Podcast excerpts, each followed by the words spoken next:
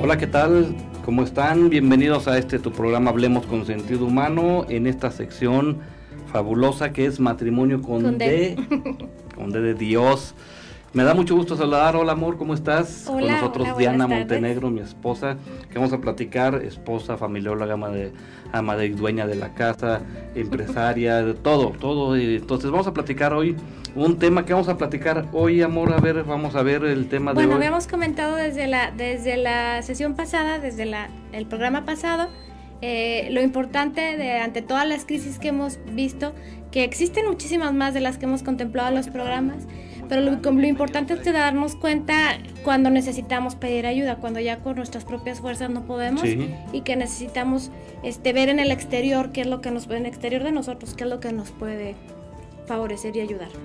Es entonces hacer como un alto de todo lo que hemos venido platicando y decir, pide ayuda.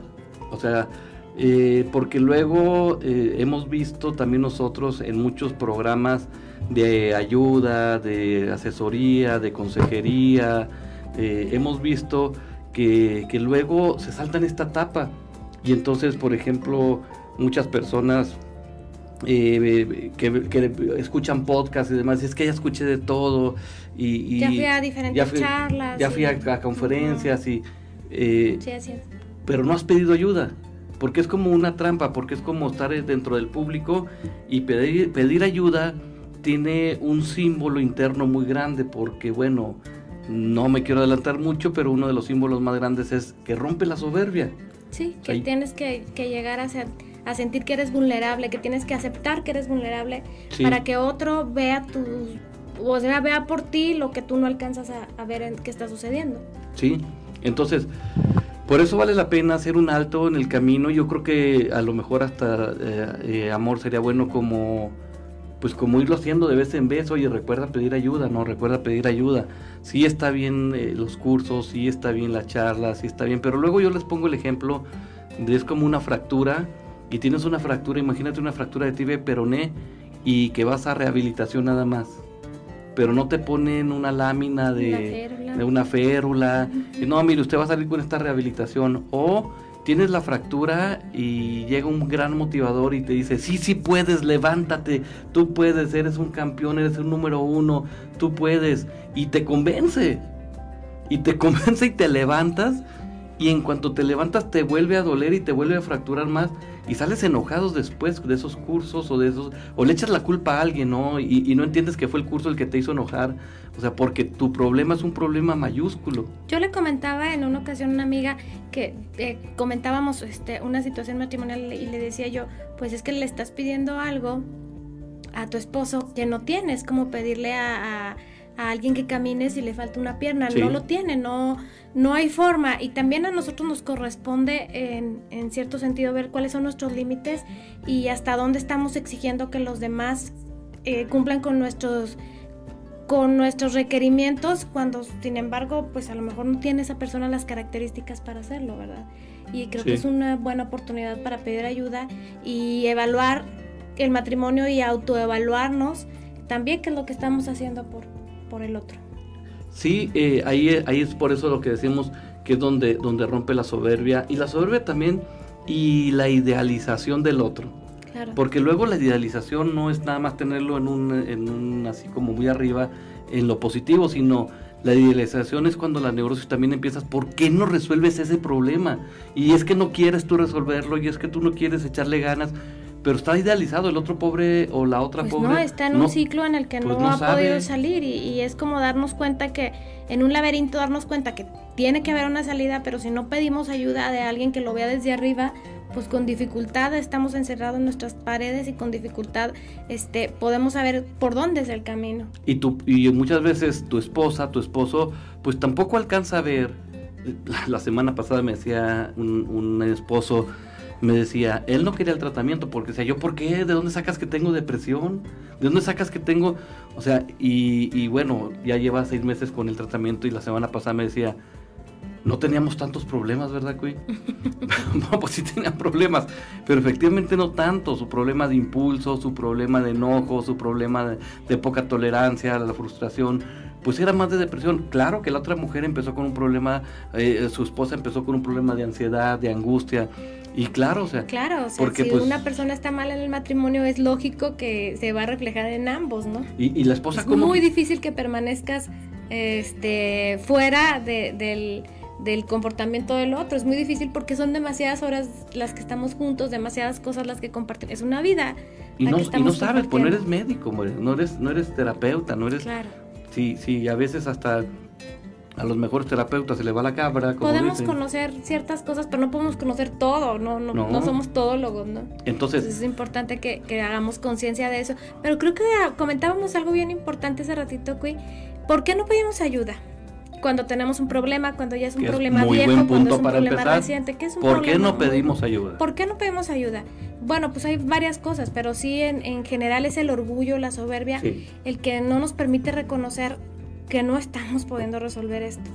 Y que de alguna manera eh, e-, ese orgullo esa soberbia te limita a no exponerle a otra persona cuál es el problema, a, no querer exponer tu vida ahí, a no querer a lo mejor llegar y, bueno, en el caso de un terapeuta, que es lo, que, lo que nosotros más recomendamos, o de, un consejero matrimonial, en no querer llegar a exponer tus, tus pobrezas, tus debilidades, el no querer llegar a que la otra persona te diga, efectivamente su esposa tiene razón. Y así no es, o sea, así no es como funciona. Pero eso, se nos, eso pensamos, eso imaginamos, que vamos a salir como crucificados este, al llegar a, terapia y que vamos a salir este, con un montón de culpas y, de responsabilidades que, que bueno, que, que específicamente nuestra, nuestro esposo, nuestra esposa ya nos ha dicho con anterioridad que tenemos la culpa de eso, ¿no? Sí, eh, y es uno de los problemas. Uno, la soberbia, sí, de, aceptarlo. Y, otro que eh, vemos frecuentemente, Diana, es eh, el juicio. O sea, el juicio donde vamos a que pidas ayuda tú. Incluso el juicio de los demás, ¿eh? Tenemos que ser muy benevolentes porque no es débil una persona que pide ayuda, por el contrario. No. es un nivel de madurez en el que en el que decimos, yo ya no puedo con esto o necesito resolverlo, no puedo dejarlo en el mismo estatus en el que está ahorita. Y me parece que es un, es un tema de madurez, es un tema de, como de integridad. Eh, necesito que otra persona eh, pueda, pueda ver desde, desde lejos nuestro, nuestro entorno y nos pueda decir cómo podemos solucionarlo. Sí, entonces, porque el juicio te lleva a, discriminar, o sea, bueno y malo. O sea, es que necesitas, o sea, tienes que ir como matrimonio en la disposición. Vamos a suponer que sea muy claro el problema de una de las personas del matrimonio, el esposo o esposa. Vamos a suponer que Juan se le ve muy claro el problema. Juan tiene problemas de alcoholismo y se le ve muy claro el problema. O sea, es alcohólico y alcohólico empedernido. Es muy claro. Y entonces dice, ve a pedir ayuda, tú necesitas ayuda. Pero ¿qué persona acompaña a un alcohólico? O sea, ¿qué persona está con un alcohólico? O sea, eso es un juicio. Tú necesitas ayuda. Tú, Juan, sí, estoy de acuerdo. Pero Juan ya se siente enjuiciado. Ya está discriminando. Yo, Juan, el malo. Y tú, eh, Ruperta, la buena, ¿no? Quizá a veces nos cuesta entender eso, ¿verdad? Que, que, de acuerdo como nosotros escogimos a nuestro esposo o nuestra esposa, pues también eran nuestras debilidades y las carencias. Es decir, Mm, si yo escogí a una persona que tiene problemas de adicciones, pues yo tenía una carencia y para empezar desde eh, claridad en lo que estaba viendo o no, porque muchas veces al, llegar al matrimonio muchas personas eh, pues no llegan con la claridad de lo que su de la persona con la que se están casando y esa pues también es una negación. Sí, pero ya no ya llegó un momento en no sé, voy a poner el mismo ejemplo del alcoholismo que trabajamos mucho aquí y, por qué no pedí ayuda? Porque yo, vi que tenías un problema y se me hizo durante el noviazgo y los primeros años de matrimonio, se me hizo sabroso, por así decirlo, controlar. O sea, yo era la que controlaba, yo era la que llevaba porque pues tú no estabas, yo era la poderosa, yo era la que decía que sí, que no, pero ya no me está gustando. Y en este caso, creo que es tan importante la familia, por ejemplo, como comentábamos hace, hace ratito, ¿Y cuál es nuestra misión? Y bueno, ¿cuál es nuestro fin de pedir esa ayuda? Que nuestros, por ejemplo, que nosotros como matrimonio rescatemos nuestro matrimonio y que nuestra familia se rescate. Es decir, esta persona que eligió a alguien alcohólico o con cierta adicción y que le parecía mm, ese problema mínimo normal o que lo podía manipular, eh, también en muchas ocasiones se ha vivido en el hogar lo mismo. Entonces, si yo tengo eh, cerca de mi hogar una persona o un padre alcohólico, pues me va a parecer de lo más normal que mi novio eh, tenga las mismas conductas. Sí, y ese es un tercer punto. Uno, soberbia. Dos, juicio. Y este que estás diciendo, Diana, es un tercer punto súper importante que es precisamente costumbre o adaptación negativa. Lo mismo con la violencia. ¿Por qué no pido ayuda? Porque estoy acostumbrada a ello y digo, pues no, no, ¿por qué violento? Como dices ahorita, no, violencia a mi papá, mi papá nos pegaba, él nada más no me da dinero, pero ¿de dónde sacas que es violencia? O me, grita, me, habla mal, pero resulta que mi papá hablaba en el mismo tono y decía cosas similares de ofensivas, entonces pues lo normalizo, ¿no? O tenía esa conducta también con mi mamá y pues normalizo ciertas cosas. ¿Por qué voy a pedir ayuda si esto es normal? ¿Por qué voy a pedir ayuda si toda mi familia vive en la misma circunstancia? Bueno, porque quizá alguien externo nos puede hacer ver que podemos vivir de una manera distinta. Llevamos tres, ¿por qué no pido ayuda? Soberbia, que es el orgullo, el, yo solo puedo. Sí, sí, sí, algunas cosas tenemos que empezarlas solos, pero no, no, no continuarlas solas. Pues la primera auto, autoevaluación es solos, ¿verdad? Sí, la primera es solos. Dos, juicio, es decir, eh, yo soy el que es malo y tú eres la buena, o tú eres la, la mala y yo soy el bueno, y entonces ya no quiero ser enjuiciado. Y tres, la normalización de actos inadecuados.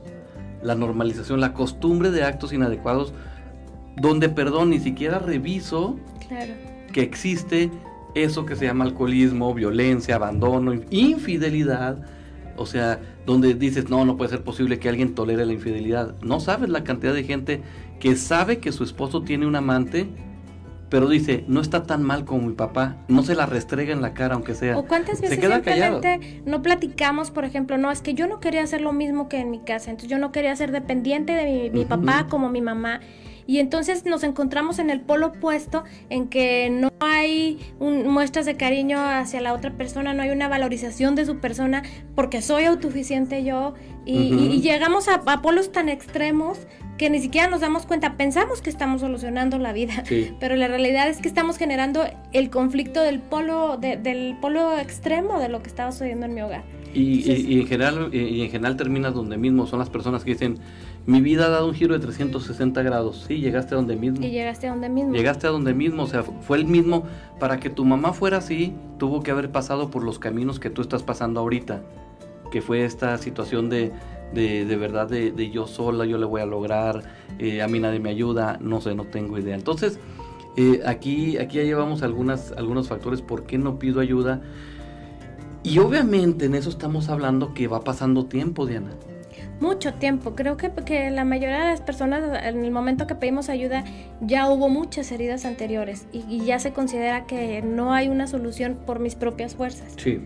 Eh, y ya ha pasado muchos daños que, que si lo seguimos postergando como que hay más daños y más grandes se vuelven, se vuelven en muchas ocasiones. Hay ocasiones en que son problemas menores y las, las parejas, los matrimonios logran resolverlo. Sin embargo, todos los matrimonios pasan por crisis. Sí, de acuerdo, lo hemos platicado. Y sería como utópico pensar en que hay matrimonios que no las pasan, porque la misma vida te las da. Eh, y porque, pues, el matrimonio, como lo hemos comentado, a lo mejor no, recuerdo si aquí, pero tiene ciertos ciclos, igual que la primavera, el verano, el invierno, y entonces siempre vamos a, enfrentarnos a diferentes circunstancias. Y hay algunas que nos son más difíciles de abordar que otras. Sí, y esta es la cuarta causa que tú estás diciendo, y con estas cuatro nos vamos a quedar el por qué no, no sabemos qué es la parálisis. O sea, crisis sobre crisis te paraliza. Y dice, oiga, ¿por qué no me han pedido ayuda? Ya, ya estábamos paralizados. Y muchas veces terminan pidiendo ayuda cuando los hijos crecen. Es decir, te traen a los hijos.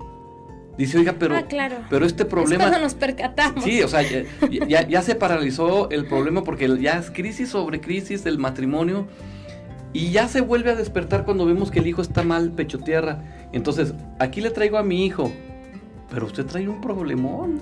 Es como cuando los papás son, no sé, o somos melancólicos, este, a lo mejor tenemos eh, ciertas características, pero cuando lo vemos en nuestros hijos, que algo les está doliendo, que están sufriendo, que los vemos que, que son medio depresivos, dices, ah, caray. No debe de ser y entonces te, te, puedo llevar a terapia, te puedo llevar ayuda. Sí, pero pues una ella es o él lo hizo por un aprendizaje, ¿no? Nuestro. Sí. Sí, o sea, ya, ya, es, ya es como el consecuencial. A eso me refiero, que estamos como a tiempo de modificar eh, actos en nuestra familia que hagan que las familias de nuestros este, nietos, de nuestros bisnietos, sean distintas. Estamos como muy a tiempo de modificar ese concepto de matrimonio que nuestros hijos tienen y, pidamos ayuda ahora, ¿verdad? Hagámoslo de manera... Sí, Hagámoslo de, la manera más fácil, porque la, la manera más difícil pues sigue siendo tropezarnos con la misma piedra y aunque nos parezca más cómodo en cierto momento, es la manera más difícil para modificar las cosas. Sí, y ahora sí, como dice, tropecé otra vez con la misma, con la misma piedra. Y es lo mismo, hay que, hay que recordar que no todo es lineal, o sea, si mi papá es violento, yo soy violento. No, es lineal hacia atrás. Los violentos, se observa que más del 90% tuvieron familias violentas. Los violentos. Pero muchas familias violentas no necesariamente van a ser violentos los hijos. Muchas familias de alcohólicos no necesariamente, es más las más, ¿eh? Sí, por eso no es lineal, pero sí va a aparecer un problema. Sí, pero sí puedo ser no violento, pero, pero sí violentado. Sí, sí, o sea, por ejemplo, yo el problema que tuve es que a lo mejor no me violentaron, dirá alguien, digo, me violentaron, sí, y a lo mejor yo me convertí en violento, o fui depresivo, o fui... Que claro que no queremos generalizar porque creo que ambos estamos en una posición, en, en una opinión de que en general existe la resiliencia y la autonomía de la persona. No podemos generalizar que todos los, los violentos puedan ser violentos o violentados en, en un futuro pero sí, pero, sí hay muchas... Va a haber una consecuencia. Consecuencias. Va a haber una consecuencia. Uno, soberbia. Yo solo puedo. Dos, juicio. O sea, es que me siento muy enjuiciado. Tres, normalizar. ¿Por qué no he pedido? Porque normalizo lo inadecuado. Sí. Y el, el cuarto, sí, que platicamos es precisamente el... Mira, se me fue ahorita Recuérdame. bueno, ahorita me acuerdo. El cuarto punto de, la, de, de por qué no pedimos ayuda. ahorita nos van a recordar aquí. Sí, este, que, que, es, que es bueno, que también obviamente lo, hemos platicado. Pero aquí ya vamos a entrar de lleno eh, a cómo pedir ayuda y en qué momentos pedir ayuda. Porque luego, luego bueno, pues nos vamos confundiendo. ¿Y, y cuándo pedir ayuda, no? Claro, creo que no hay ningún momento malo para empezar, para pedir ayuda, ¿no? Eh, pero sí hay, momentos específicos en que ya nos debemos de dar cuenta que tenemos que pedir ayuda. Cuando tenemos ya algún tiempo eh, rondando, por ejemplo, sobre el mismo problema, o son años, a veces son meses, a veces son años, según nuestro matrimonio lo requiera, creo que ya es un momento cuando hemos empleado todas nuestras fuerzas y todas las soluciones que nosotros teníamos posibles, creo que ya es un momento para pedir ayuda, por ejemplo. Pero de inicio, si tenemos conciencia desde el primer momento, desde el inicio de nuestro matrimonio, si tenemos conciencia de cuáles son nuestras dificultades a vencer y consideramos que es más fácil que nos ayude, que otra persona este, nos dé más claridad, bueno, pues también es un buen momento. Sí, porque luego también puede haber los extremos. Las personas que apenas, eh, que apenas van casándose y ya quieren que les resuelvan los problemas. No es malo una consejería. Yo aquí voy a hacer una pauta para, para hacer entender. Hay algo que se llama consejería, consejos. Tu matrimonio no está tan mal y necesita buenos consejos. Y eso puede tener con un buen amigo es más que suficiente. Con un buen amigo. Con un buen amigo. que tenga toda la intención de rescatar este que sepa del matrimonio que, que, sepa de la dignidad de la mujer de, de la dignidad del hombre con un buen amigo pero también hay buenos consejeros pero esos son consejos. Luego hay una segunda fase, para que te quede claro en la ayuda, que se llama consultorías o consultores. El consultor puede hacer unas estructuras eh, en problemas pequeños, como comunicación. Sabes que no nos comunicamos tanto y algo está pasando y te, te propone eh, fases de seguimiento de 4 a 6 semanas para mejorar eso. O sea, no es un consejo, ya es como una estrategia de consultoría pero no hay un daño mayor. Ya te empieza a presentar líneas de acción, por ejemplo, eh, más claras entre, entre ambos. Y esa es una consultoría, o sea, es decir, fueron a hacer una consultoría a tu matrimonio. Y el tercero es terapia matrimonial. Y terapia matrimonial sí estamos hablando de problemas que ya están muy agravados, que ya tienen una connotación consecuencial, que no pueden ser resueltos por las propias personas, adicciones, violencia, eh, infidelidad, eh, este, eh, no sé, abandono de hogar, economía inestable, deudas, deudas constantes me refiero, no sé, cuando hay un problema ya donde el matrimonio está ahogado, ahogado en, un, en un lodazal y entonces por eso es, ¿cuándo pedir ayuda? Pues cuando, o sea, siempre puedes pedir ayuda, siempre, pero ¿qué, ¿qué, tipo de ayuda tendríamos que irlo viendo para poderlo resolver? De pronto, hoy le decía a una persona, le digo, pues te voy a decir lo que dice San Francisco. Digo, empecemos que hasta ahorita no has hecho nada. Dice, pero ¿cómo crees? Pues es que con la persona que fuiste no, no te iba a ayudar. No porque era mala, no porque era muy buena intención, pero es como si yo tengo un problema en el hígado, le explicaba, y fui con un eh, de médico del deporte y por más buena intención él me hizo eh, hacer ejercicio y, y llegué con el gastroenterólogo y me dice, ¿con quién fue? Pues con un médico del deporte. Ah, no se preocupe, nos va a ir bien. No porque el médico no supiera el otro, pues, pues sabe de médico de medicina del deporte. Ah, dice, sí, cierto. Entonces de pronto tienes que saber con quién, con quién estás hablando cuando pides un consejo. Tienes que saber con qué consultor estás yendo. Tienes que saber, sí. Y bueno, pues para eso, este, pues también están las sugerencias, las recomendaciones, pero también tienes que ver cuál es el problema que tienes. También eh, creo que hay momentos importantes para pedir ayuda cuando algo eh, extraordinario o fuera de lo normal está sucediendo y no y sientes que no puedes resolverlo. Por ejemplo, en el caso de descubrir una infidelidad, por ejemplo, que nos ha nos ha tocado mucho que ya hay problemas anteriores, pero a lo mejor estaban como por debajo de la mesa y no, no sentías que era tan urgente resolverlo. O sea, que la infidelidad no es el problema en realidad, eso es lo ya que fue queremos el, decir. Ya fue el dato más fue grave. como la detonación de nuestro matrimonio. Pero, pero en ese momento es buen momento para pedir ayuda. Por ejemplo, cuando siento esto ya se, ya se salió de las manos, quisiera rescatar mi matrimonio y no hay y no creo que encontremos forma entre tú y yo de resolverlo. Eh, es demasiado el rencor, es demasiada este, la humillación que yo siento y creo que necesitamos una tercera persona que nos ayude a ver qué está sucediendo y cómo podemos solucionarlo. Yo he visto en la experiencia que la gran mayoría sabe dónde ya tiene que pedir ayuda, pero no lo hace. Y ahí es donde el mal en tu matrimonio se va a agravar fuertemente. Cuando uno estudia la psicología del bien y del mal, el mal en la persona, no quiero que confundan con el diablo y, el, y Dios, esta es una psicología que estudia un doctor que se llama Philip Zimbardo. En la psicología del mal hay un momento donde sabes que tienes que pedir ayuda y no lo hiciste. Y al no hacerlo, todo se agrava. Todo se va a agravar. Y entran en un, en un marasmo espiritual que se llama. Es decir, como que no hay ningún alimento, todo está callado, como en el ojo del huracán, pues. No, no teníamos problemas. Por cinco años no tuvimos problemas, aparentemente pero no pidieron ayuda. La gran mayoría de los matrimonios sabe dónde tiene que pedir ayuda, en qué momento pues tiene que pedir ayuda y casi casi sabe qué, tan grave es el problema.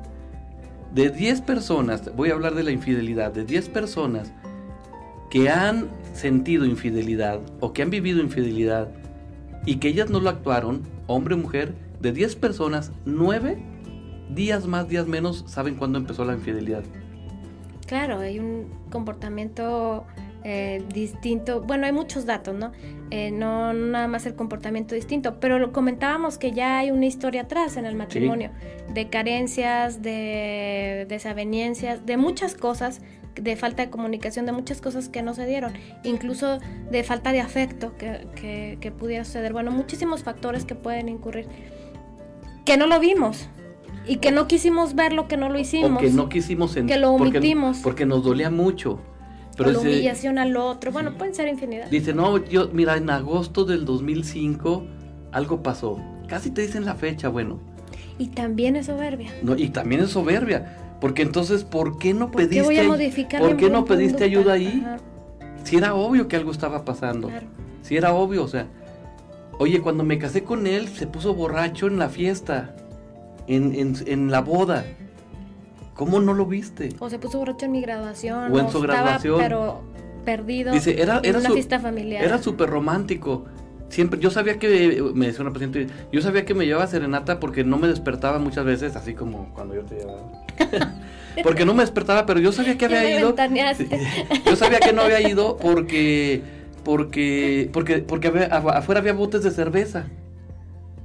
O sea, no te estás dando cuenta que realmente estaba pisteando y, se, y se le ocurría y se le ocurría ya al punto borracho este, llevarte serenata. Y que los comportamientos iban a ser más agravados en el matrimonio. A lo mejor en la noviazgo no lo vemos, pero ese comportamiento que lo vemos como sutil después en el, en el matrimonio, y no queremos ser pesimistas de ninguna manera, pero normalmente es más agravado porque los años te van agravando. El programa de hoy pide ayuda es, es duro porque pues porque es señalar, digo, señalar con amor y con respeto, pero pide ayuda, de verdad. Eh, ahorita vamos a terminar también dónde pido ayuda, ya más o menos. Sabes que yo también recuerdo mucho, no sé si, si, si estemos en el mismo canal, pero lo podemos platicar. Cuando murió mi mamá, eh, yo sentía que necesitaba ayuda y entonces de manera muy adecuada me recomendó a mi esposo pues que viviera mi duelo. Em, que el duelo nada me lo iba a quitar. Hay situaciones eh, en las que hay un momento para pedir ayuda. Eh, que, que nada te va a resolver de manera inmediata lo que estás viviendo. Eh, pero sí hay, hay, situaciones en las que hay un momento para pedir ayuda. Y yo recuerdo cuando, cuando yo creo que ya había terminado de llorar, que me dijiste, creo que ya es momento de pedir ayuda. Sí, ya, cuando hay una madurez de, lo vivido. De lo vivido. Porque... porque entre la confusión ni siquiera, más bien lo que buscas es una anestesia. Sí, eh, pues es que es difícil. Eh, esto, esto eh, desde el proceso de la persona, te lo pongo como un ejemplo, la, de pronto tu mamá te das cuenta que tu hijo de 19 años está consumiendo drogas. O le descubres a tu esposo una droga. Y llegas al consultorio y llegas desesperado porque se va a morir o algo le va a pasar. Nunca te debe de ganar el impulso ansioso. Tu hijo lleva consumiendo drogas 5 años, 6 tu esposo lleva consumiendo drogas 10 años, o tu esposo lleva con esa... O sea, no trates de que en la ayuda resuelvas inmediatamente las cosas. Porque no se generaron tampoco inmediatamente. No, ya es un proceso crónico. O sea, es un proceso, es muy raro que en un matrimonio fuimos de viaje y regresamos y todo estuvo mal y pidas ayuda inmediatamente. No, es un proceso. O sea, fuimos de viaje hace 10 años y después de ese viaje todo empezó a cambiar. hay un proceso donde se dice ya no podemos y, algo tenemos que modificar, ya no podemos así. Sí, ya no se puede. Pero todo matrimonio, porque somos seres pensantes, seres, racionales, seres en relación al otro, porque somos seres eh, sensibles, todo matrimonio sabe cuándo de pedir ayuda. Hoy, hoy traen una broma de TikTok que me la han hecho a mí también y te la han hecho a ti sí, nuestras hijas, donde te ponen una foto, dice, mira papá, eh, nació el hijo de una amiguita, eh, o el sobrino, ¿no? Y el niño, que la foto que sale el niño es una foto pixeleada, no pixeleada, photoshopeada, con, como lo ponen muy feo, muy, muy feo, o sea, y entonces tú ves y dices, no, qué feo está. Y le dices, papá, estamos en llamada. ¡Ay, qué lindo! ¡Felicidades! ¡Felicidades! Y, o, o, empiezan a hacer la broma, busca la broma ahí en TikTok el punto es que no queremos ofender a la otra persona, que sabemos que la otra persona siente, que sabemos que la otra persona es sensible, pero, pero lo mismo pasa en el matrimonio, sé que necesitas ayuda y sé que hay formas. ¿Cómo le hacemos para ir formando? Porque de ahí viene la palabra formas, formar. Pero de ahí viene una humildad. Eh, hay que romper. Hay que, de alguno tiene que venir esa humildad y romper esa soberbia y decir, necesitamos ayuda, porque la ayuda se necesita mutua en general. No es que el otro necesite una ayuda. Incluso cuando el otro estuviera muy, muy dañado, por así decirlo, yo necesito ayuda para saber qué voy a hacer con eso, ¿no? Eh, entonces la ayuda es mutua, no, nunca puede ser de uno. Más sin embargo, sí lo hemos comentado en muchísimas ocasiones, que es importante que si la otra persona no quiere esa ayuda, tú la recibas. Estamos entrando de lleno a esta tercera fase ya que es, ¿y cómo hacerle? O sea, siempre alguien está más dispuesto. No significa que quien esté dispuesto es el que va a sacar adelante las cosas, ¿eh? Es bien interesante. Claro. Porque luego quien está dispuesto a hacer su función, pero ya viene cansado.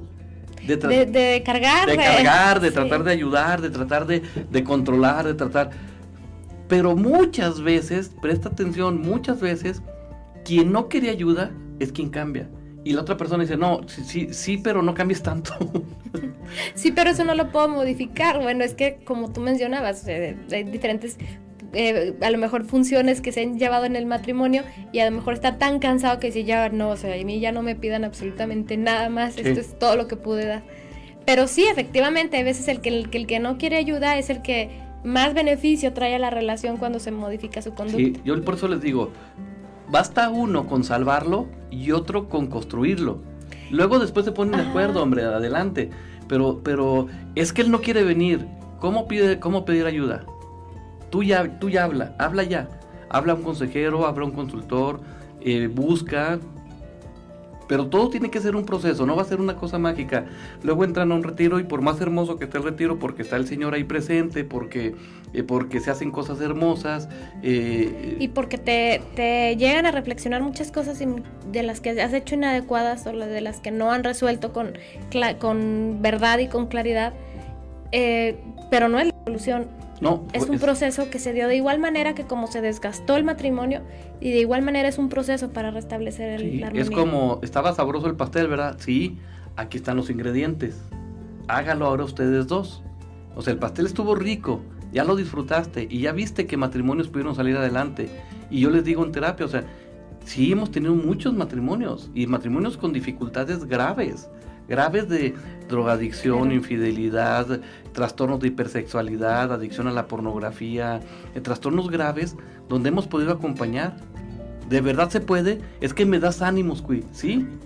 Estos son los ingredientes. Ahora necesitamos mucho tiempo para ponerlos en práctica. Pero alguien debe de empezar. lenta. Sí, y, sí, como los buenos pasteles. a fuego lento, despacito. Sí, para que no se vaya, ¿cómo se le llama? Así que para abajo así.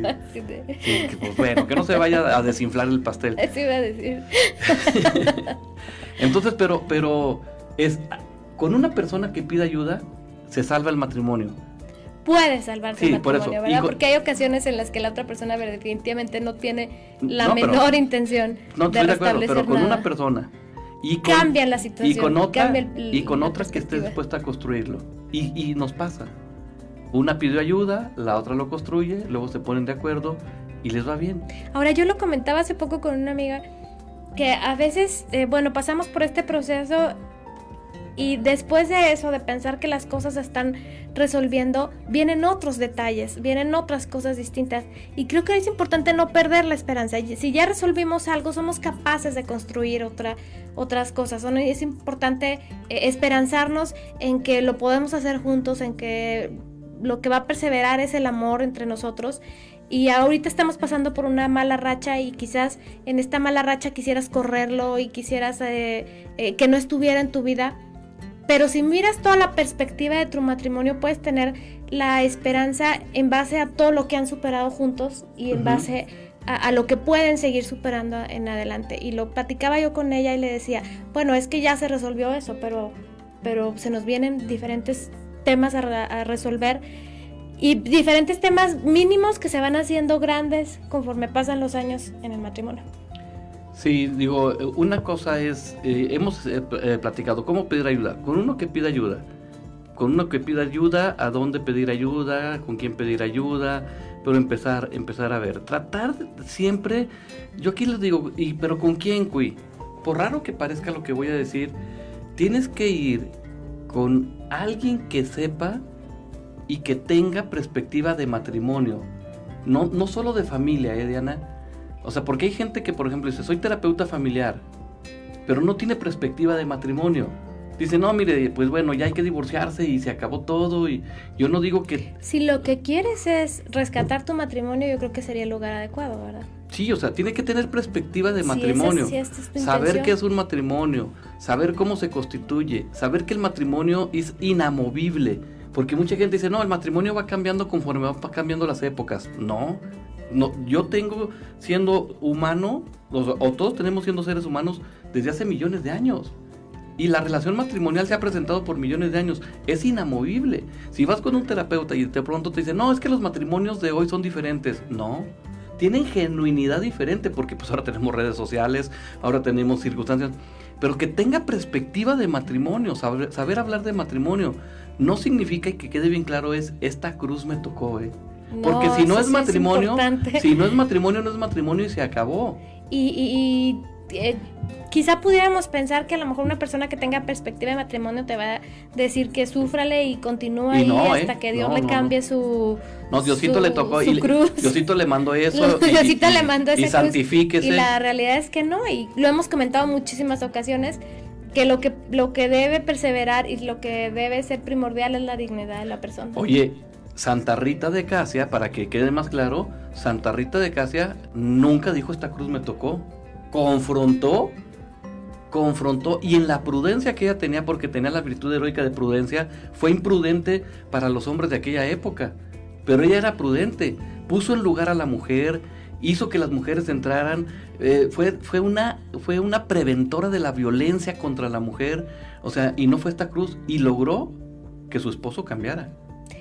Sí. O sea, obviamente, pero entonces que quede claro, que quede claro a ese grado. Pongo el grado de una, de, una santa para que, después no piensen de que, no hombre, sí, porque luego llegaríamos a pensar que, que sí, que efectivamente pues el matrimonio, cuando lo mencionamos como una cruz, pues que es algo sufriente. Y yo creo que una de las cosas más bonitas es tener un compañero de vida por, por siempre, que, que en muchas ocasiones se rechaza esa idea y como, como presenta algunas vicisitudes, como es la convivencia cotidiana, pues también yo creo que el mayor de los, de los regalos que se nos puede dar es el amor y la compañía, la compañía por toda tu vida. Tú sabes que esa persona te puedes, en esa persona te puedes apoyar, en esa persona te puedes respaldar y que hay alguien a tu lado que duerme contigo que te ama. Sí. Creo que es un gran regalo el que no, no es que lo no es, no es investigar de quién lo haya creado ni, ni ahondar en eso, pero creo que es un gran, gran, gran regalo que tenemos. Estoy completamente de acuerdo. Entonces, por eso estamos hoy hablando, o sea, ¿y a dónde acudir? Bueno, alguien que tenga perspectiva de matrimonio, que sepa qué es un matrimonio, que sepa cómo, cómo, cómo, eh, cómo, cómo avanzar en un matrimonio. No nada más, oye, soy terapeuta de familia, pero estoy preparado para, pues, para trabajar nada más la familia, los hijos, también es importante tener ciertas referencias, ¿no? De lo que tú quieres y lo que tú buscas y, que le, y, de qué manera le funcionó a, otros. Yo eso he encontrado mucho, eh, por ejemplo, cuando, cuando te buscan a ti. O sea, que otra persona después me dice, es que yo tenía la referencia de que, de que salvó matrimonios de conocidos o yo había escuchado de él y cuando lo vi dije, él me va a ayudar. Sí, y, eso es bueno, pedir referencias. Luego... Eh, pues alguien me decía, oye, que no, pues tú que no eras médico. Y los pues me decían, bueno, que no eras adictólogo. Pues es que yo les dije, no, no vayan con él, él es adictólogo, él, no, él, él por qué van a ir si no es terapeuta de familia. No, bueno, pide más referencias. Yo creo que la mejor de las referencias es cuando, yo lo comentaba con Omar justamente hace algún tiempo, la mejor de las referencias es cuando otras personas obtienen buenos resultados satisfactorios para su vida y los encuentras y persisten en ese buen resultado durante mucho tiempo y eso es lo que te recomienda. Pues es lo que va a decir, no, yo sí voy a ir con esa persona que me ayude. Creo que eso es lo que lo que lo que lo que puede ser el éxito de y claro que tiene que, ver con hasta con sus estudios no oye no pues por eso estudié y por eso dice sí o por eso me y por eso tengo tantas maestrías y tanto y por eso me estoy preparando y por eso pero no siempre la preparación es igual a bendición a veces hay unas preparaciones que se vuelven maldición, ¿no? Sí, o sea, no, y eso lo aprendí tienes que tener esa perspectiva de, de, salvar el matrimonio. Y sí, o sea, recordemos como lo hemos dicho con anterioridad, bueno, hay ocasiones en las que pues, quizá no puede salvarse el matrimonio porque no, nunca se comportó como tal. De acuerdo. Nunca fue un matrimonio. De acuerdo, entonces, pues bueno, siempre alguien, siempre alguien tiene la idea de pedir ayuda, hazlo, busca perfectamente con quién Siempre hay una oportunidad. Ten disposición de cambio. Hoy vamos a cerrar. Ten disposición de cambio. No vengas de pronto como la persona que dice, vengo a que me des un antidepresivo y terapia cognitivo-conductual de 16 sesiones. No, bueno, pues ya. Te voy a dar una receta. Sí, ya, pues aquí pásale y, y pues ya ni me pagues. Al contrario, ¿cuánto te debo por la evaluación terapéutica, no? Ve con disposición de cambio con pensamiento crítico.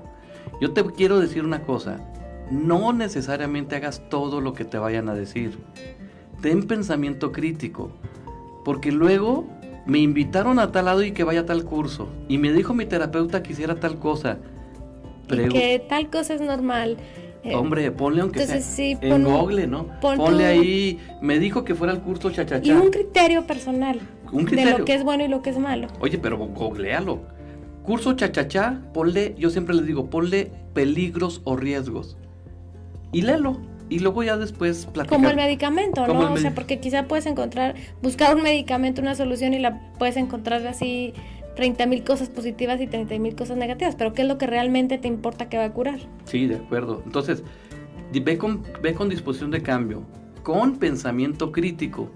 O sea, no porque te lo diga un especialista significa que, eh, más en el tema de, de terapia o en el tema psicológico o en el tema espiritual, que es tan intangible que, que, no es comprobado por la ciencia. El tema espiritual es comprobado por métodos espirituales. El tema científico, el tema psicológico es comprobado por métodos psicológicos y científicos, pero muchos son intangibles. Solamente el paso del tiempo, no es compruébeme que ya no hay apéndice. Mira aquí está, le tomo una, una tomografía y ya no está, se lo compruebo que quedó sano. Eso es una ciencia exacta. O sea, así de sencillo. O sea, bueno, la medicina no es exacta, pero, pero es una ciencia casi exacta. ¿Sí? Pero también tienes que tener un proceso y tiempo. Entonces ve con disposición de cambio ve con pensamiento crítico, pero por último yo también les diría, Diana, ve con disposición de tiempo, te va a llevar tiempo. Sabiendo que, que, como lo hemos comentado, que no se generó esa circunstancia en un día, ni la infidelidad, ni lo que apareció de pronto se generó en un día, y, y que bueno, pues que lentamente iremos superando esto, igual que como construimos el mal, podemos construir el bien. Sí, de acuerdo. Aquí sea por las circunstancias sea más difícil unirnos para construir el bien, ya después de habernos herido, después de habernos lastimado, de, de, lastimar toda la familia, quizás sea más difícil, pero igual nos podemos unir para hacer el bien que como nos unimos para destruir lo que teníamos. Sí. ¿Qué nos falta, amor mío? Pues considerar que puede ser que la otra persona no desee ir. Sí, eso es importante. Eh, y, que, y que empecemos a resolver nuestros problemas para poder ayudar a nuestro matrimonio o a nuestro cónyuge y que hay problemas míos, hay problemas tuyos, hay problemas que son de ambos y que es importante que lo vayamos resolviendo. Eh, no forzar las cosas, no forzar a nuestro cónyuge a, a que vaya, Paciencia, a nuestro esposo, a nuestra esposa, a que vaya, a, forzarlo a, a, que asista a determinados lugares para rescatar nuestro matrimonio. Podemos sugerirlo. Sí, o sigo yendo yo, mira, yo sigo yendo a terapia eh, yo siempre les digo, eh, cuando veo que ya es como justo, invítalo, invítalo o invítala, ¿no? Como dijiste tú, ya tanto los hombres como mujeres. ¿Quién pide ayuda? Hombres y mujeres ya, ¿eh? Y aquí ya hay, o sea, es impresionante la cantidad de hombres que están queriendo salvar es que antes eran más las mujeres, Antes eran más las mujeres. Antes eran más las mujeres sí, de 10, de 10, 9, ¿no? O de 10, 10 a lo mejor. Pero de pronto llega un momento que le, invítalo, dile, ¿sabes qué? tenemos sesión, quiere Eso habla muy bien de los caballeros, ¿eh? eso quiero, quiero decir que hay, muchos que ya se interesan por porque perdure su matrimonio, por ejemplo. Sí, y, llega un momento en que nada más dile, yo voy a, voy a, voy a terapia. Luego hay muchas personas que de pronto dicen, es que lo que digo está como loco, porque de pronto dice, pero después con el paso del tiempo lo van entendiendo, le digo, eh, pues yo voy a terapia matrimonial, pero está yendo sola, será individual, ¿no? No, están yendo a terapia matrimonial. Cuando uno como terapeuta, como consejero matrimonial, ve opciones todavía de construcción, está uno ya trabajando en el matrimonio. Estás yendo a terapia matrimonial y lo último que se pierde es el matrimonio, aunque ya no estén juntos inclusive, pero uno empieza a trabajar y tarde que temprano ya llega la otra persona y dice, me da gusto conocerlo. Y la otra persona dice, a mí también, porque ya lo conozco desde hace tres meses y me cae bien mal y lo que yo, yo recuerdo de una pareja de Guadalajara, no sé si tú la tengas presente, pero que comenta que, bueno, estaban en tal crisis y ella un día se levanta y decide ir a la cruzada matrimonial. Y va, creo que era la matrimonial. Y está, pues, no sé, todo el día, ¿verdad? Y sale en la noche por demás. Y al día siguiente se levanta y se cambia y le dice al esposo, ¿a dónde vas? Y dice, a la cruzada, hoy es la familiar yo voy contigo. Dice, yo voy. Sí, o sea, o sea, haz lo que te toca hacer. Cuando estuvo muy renuente, ¿verdad? Sí, no, no, o sea, y no vas a ir, no sé, haz lo que te toca hacer. Ahora, no le toca al terapeuta, también es importante, al consejero, a quien esté, no le toca, oiga, háblele a mi esposo, es que no quiere. No, o sea, pues si tú no has podido con eso, pues o sea, que te hace pensar que la otra persona puede intervenir en ese espacio. No, pues digo, ayuda, ayuda no pedida, violencia ejercida. Exactamente. Eso es muy riesgoso de meternos en los matrimonios a, oiga, me dijo su esposa que le hablara, no. Eh, nos dijo tal matrimonio que le dijo le dijo su mamá que necesitaba vernos a nosotros, por su, su- su madrecita santa que tanto. que le está No. preocupada por ustedes y que viniéramos a hacerles una visita. Haz lo que te toca. Si tú estás escuchando el programa, probablemente tú eres quien debe de estar recibiendo la ayuda y ten paciencia. Ten paciencia eh, con los buenos consejos que se van a generar, que se van a ir dando. Y bueno, hemos platicado como a grosso modo. Lo importante de este programa es que no todo es con porras, no todo es con, con motivación, no todo es a veces con, con, con pláticas aquí que, que nosotros queremos eh, pasar la experiencia que ustedes nos han dado. No todo es así, ¿verdad? No lo es, más sin embargo sí es con esperanza. Sí es con esperanza, Esa siempre. es la, la- la determinante y una esperanza principal realista, ¿verdad? y una esperanza realista. No, no, no con fantasías de que el día de mañana yo llego a determinado lugar y el día de mañana él cambió completamente. No, eh, pero con la esperanza de que, de que vamos a encontrar qué fue lo que nos destruyó para construirnos. Así de sencillo. Sí, definitivamente. No es tan sencillo en la vida real, pero se oye con palabras sencillas. No, pero ese es hermoso porque al final de cuentas es acompañar el sufrimiento que estamos teniendo y luego voltearnos a ver y decir, perdóname por toda la locura que hacía, ¿no? Perdóname. ¿O qué hago? O que, o que- no, bueno, pues si todavía la sigo haciendo, pues es que todavía no hay tanta conciencia, pero sí mínimo, pues ya con la que hacía y con la que estoy haciendo, pues, o ya vamos a detenerlo, ya. A mí me gusta mucho cuando las, las personas dicen, eh, sé que lo sigo haciendo, pero ya no quiero, no sé cómo, pero ya no quiero. Ya, ya es un gran paso, o sea, ya, ya, o sea, ya estamos a, a un pasito. Entonces, Porque hay una conciencia, sobre Sí. todo, estar dispuestos a tener esa conciencia de autoevaluación, eh, no exigirle al otro, eh, que, que por eso es lo importante no exigirle que vaya a él, ¿verdad? Este, porque eso tiene que nacer Sí. de manera voluntaria. pues yo creo que vamos cerrando, este, no sé, algo más para leer los comentarios, amor. Nada más. Pues yo creo que, yo creo que hemos platicado y empezamos que a domine leer la esperanza de nuestro que domine. matrimonio. Sí, una esperanza que verdaderamente ayude y muchas gracias a Giancarlo que, que bueno, nos ha seguido ya de un tiempo para acá y la esperanza siempre es buena, Giancarlo. Eh, la vida es de procesos y tiempos. Un abrazo fuerte, Giancarlo. Ahí tienes tú algunos otros. Sí, un saludo de Héctor, de Héctor Morán. Le mandamos un saludo y un beso a toda la familia Morán Chaides. De gracias a, a Víctor Rodríguez, pero sobre todo, no solo por escucharnos, sino gracias por su amistad y por, por caminar junto con Claro. nosotros. Un abrazo a Carla Delgado, una amiga muy grande de mi, de mi esposa. Dice, les mando un abrazote, sigan siempre así. Es- ánimo, sí, gracias Carla. Patti eh, Arciniaga dice, buen día, me encanta escucharlo los dos juntos.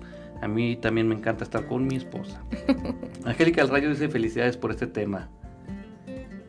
Ana María Bayona, tarea, amor, humildad y, fel- y fidelidad. Sí, va, paciencia.